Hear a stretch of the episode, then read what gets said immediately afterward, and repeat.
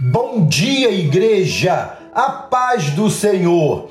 Amados, quero trazer hoje para nossa reflexão dois textos que se completam, exatamente porque falam de confiança e entrega como requisito essencial para o nosso viver cheio da sabedoria que vem do Senhor.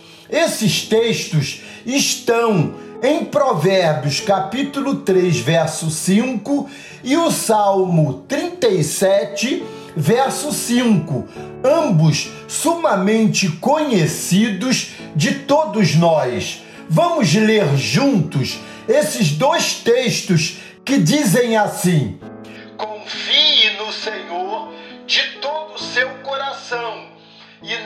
apoie em seu próprio entendimento. Provérbios 3, verso 5. E entregue o seu caminho ao Senhor, confie nele e ele agirá. Salmo 37, verso 5. Estamos falando a partir de agosto, com base no livro de Provérbios sobre a teologia na prática.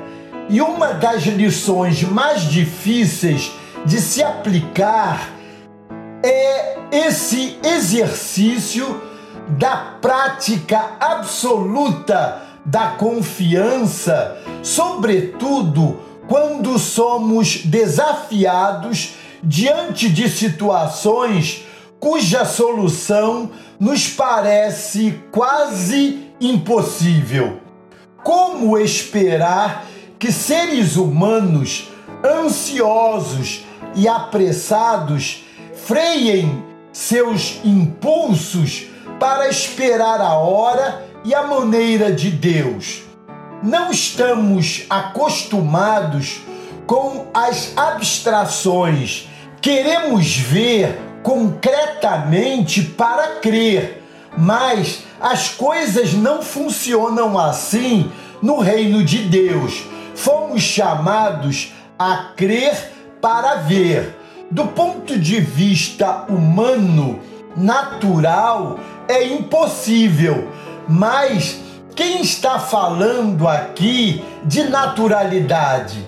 Na verdade, estamos falando de sobrenaturalidade. Só os que experimentam esse sobrenatural de Deus são treinados para o dia e hora das grandes ações de Deus.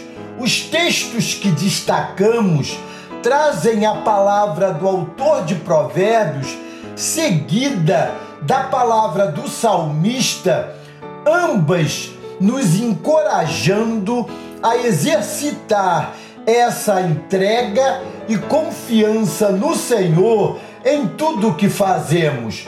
Confiar no Senhor de todo o nosso coração, sem nos apoiar nos nossos achismos, é condição fundamental para as nossas vitórias mais extraordinárias.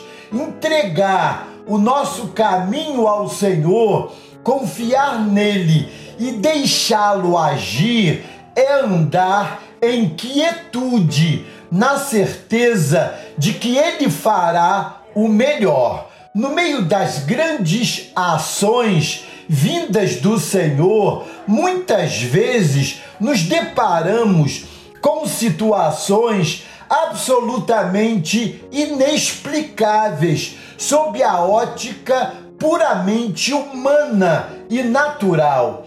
É dessa forma que chegaremos ao nosso destino, glorificando ao nosso Senhor e guia ao longo da nossa travessia caminhar na estrada do nosso aqui e agora, tão cheia de obstáculos, implica em treinar o nosso olhar e a nossa escuta para as grandes e preciosas promessas do nosso Deus. implica, sobretudo, aprender a discernir as vozes que se alteiam para impedir que ouçamos a voz suave e inconfundível do Santo Espírito.